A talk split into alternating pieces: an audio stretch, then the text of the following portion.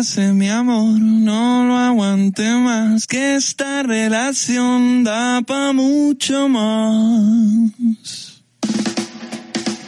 Véngase mi amor, no lo aguante más, si siente dolor o felicidad, mire corazón, esto aquí es todo suyo. Es el olor que transmitirá rosa girasol. Esto es sensorial, mire corazón, esto aquí es todo suyo. Véngase mi amor, véngase mi amor, oh, felicidad, mire corazón, que esto aquí es todo suyo.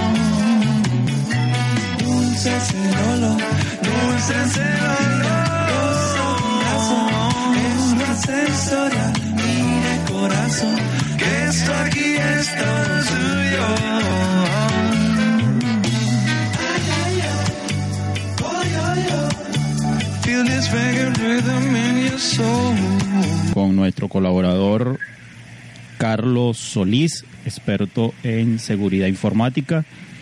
Eh, ¿Qué tal, Carlos? ¿Cómo estás? ¿Me, escu- me escuchas? Buenas noches, ¿cómo está Alejandro? ¿Todo bien? Buenas noches, buenas noches, Carlos. ¿Qué tal? Bueno, mira, como les Todo comenté, bien, todo bien. como, como les comenté hace rato, eh, hay muchos padres que tienden a, a dejar a sus hijos, a dejar a sus hijos con la computadora, con la tabla, con el teléfono.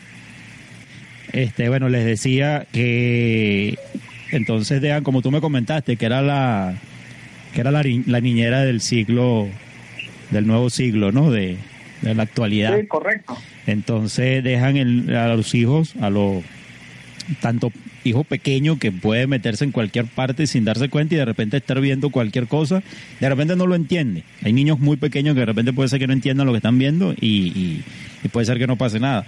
Pero cuando es un adolescente, no sabemos qué está pasando allí y se han visto casos de este que por, por esa vía secuestros eh, pornografía infantil y bueno pare usted de contar Ciberacoso, etcétera, etcétera, etcétera. exactamente sí entonces Carlos eh, dime qué me puedes este comentar de este tema háblame de, de qué, Sí, bueno. qué es el control parental en los dispositivos en las computadoras Sí, bueno, el, el control parental ha existido en ciertas formas desde siempre. En las televisiones siempre había cierto filtro de qué se podía poner en el horario diurno, qué se podía poner en el horario nocturno. Pero con la tecnología o el Internet específicamente no es así. En Internet tú puedes ver lo que quieras cuando quieras, no está ese control. sí el control viene más del lado de nosotros, de, lo- de los adultos, de los padres, de los representantes, que es establecer, hay muchas soluciones, programas, medidas que uno puede tomar, algo tan sencillo como eh, no dejar la computadora en el cuarto de los niños, sino que esté en la sala, eso es algo que puede, puede ayudar, porque uno puede ver qué hacen. Pero Claro. existen muchos programas que nos pueden ayudar en esas tareas. como por ejemplo este, programas que controlan qué páginas se meten los niños, los jóvenes en, en internet. No, ni, ni siquiera, pues, en el caso de los adolescentes, el tema del bloqueo generar más, más conflicto, ¿no?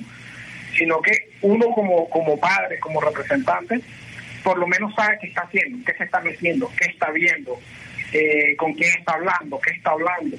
Eso, claro, eh, eso respetando siempre la, la privacidad de, de nuestros hijos, claro pero controlando, uno tiene que supervisar.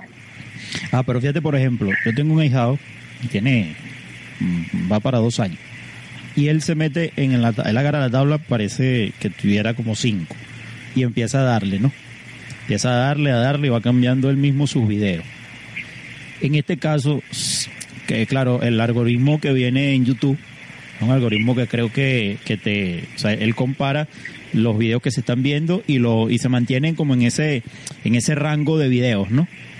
Exacto, Pero- se mantienen en el mismo estilo. Exacto, pero si eh, él lo hace por no saber, es posible que de repente entrando en otras aplicaciones que no sea YouTube, que no tenga este mismo algoritmo, que pudiera hacer el padre de repente para niños más pequeños, niños de 4 o 5, porque de repente los adolescentes, como tú comentas, es un poco más complicado, porque ellos, ya muchos adolescentes saben cómo borrar el historial, cómo borrar todo lo que hacen en la- en los, con los exploradores, con, en, tanto en las tablas como en los teléfonos, como en las computadoras.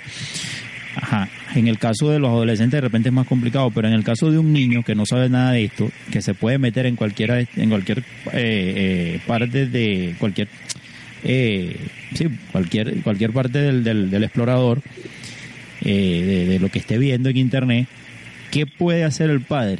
O sea, ¿cómo bloquea, además de las aplicaciones que no, qué- aplicaciones específicamente hay para esto? Sí, bueno, por ejemplo, fíjate, en, en Venezuela no sufrimos tanto ese, ese riesgo por el tema del control parental, por el tema, perdón, del control cambiario. Eh, pero en otros países donde tenemos el, tiene el Google Play y el Apple Store asociado a su tarjeta de crédito automáticamente, si se descuidan, que ha sucedido, hijos que le gastan todo el, el- el saldo de la tarjeta de crédito comprando juegos o comprando vidas o niveles. Este tema del control parental, hay aplicaciones que uno instala en el programa, esa aplicación de control parental.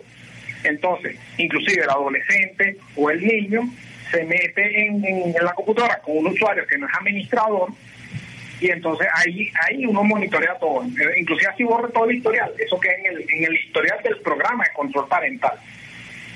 Inclusive el, el- el sistema puede reconocer ciertas palabras, entonces eh, el, inclusive si uno ve el tema de, de cyberacoso, cyberbullying, eh, él puede tomar inclusive pantallazos de- del, del programa. Hay muchos programas gratuitos, otros que son de pago, que por supuesto los de pago tienen más, más opciones. Por ejemplo, yo recuerdo eh, a mi hijo mayor cuando le regalé una tabla, Sí. le instalé el programa de control parental. Entonces, ya instalando el programa de control parental, él no podía meterse en el, en el Google Store porque ya tenía que pedirle las claves y el permiso para poder hacerlo. No lo dejaba ingresar en ciertas partes de, de la tabla porque ya yo lo estaba eh, controlando a través de esta aplicación. Entonces, eso es lo, las soluciones de control parental las que las que nos, nos, nos pueden ayudar, nos dan esa mano y lo que ellos hacen o dejan de hacer. Claro, fíjate algo, conozco de un caso que incluso, eh, bueno, no lo hicieron exacto en la serie, varias series que hay en televisión, eh, tanto en CSI Cyber sacaron un caso parecido y en Mentes Criminales también sacaron un caso parecido de unos, unos un juego que estaba en una página X y los niños entraban y ellos se, se suicidaban. Exacto, Era el juego, era como un juego, era como un juego donde ellos tenían que suicidarse. Pero es que lo hubo, el caso de la ballena azul, si no me equivoco. Que fue un juego ruso, si no me equivoco, que los niños al final, el último nivel era que se tenían que suicidar. Exacto. Tengo conocido, eh, hablé un día con una profesora, una maestra, perdón, de, de una escuela rural, y ella me comentó algo así, que habían varios niños que se habían suicidado. Y entonces a mí me llamó la atención porque recordé este, estos casos de, de películas que son de películas, son de televisión, pero están muy, muy cerca de la realidad. Bueno, cuando ya salen en las películas, porque ya sucedió en la realidad. Sí, sí, y entonces ella me comentó esto, que aproximadamente ya conocía como 10 casos, ya, ya, ya había, claro, a nivel nacional, ¿no? Esto te estoy hablando de unos casos en Cojedes y unos casos a nivel nacional en otros estados que no, no, no me los comentó porque ella no, no sabía, no tenía la información exacta. Pero me, me llamó mucho la atención y me, sentí hasta, hasta, o sea, con las manos atadas porque uno no, no sabe qué hacer en un caso así.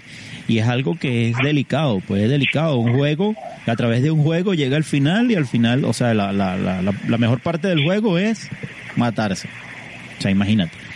Y muchos padres no saben esto. Muchos padres no saben todo lo que se puede hacer, hasta más que estando físicamente.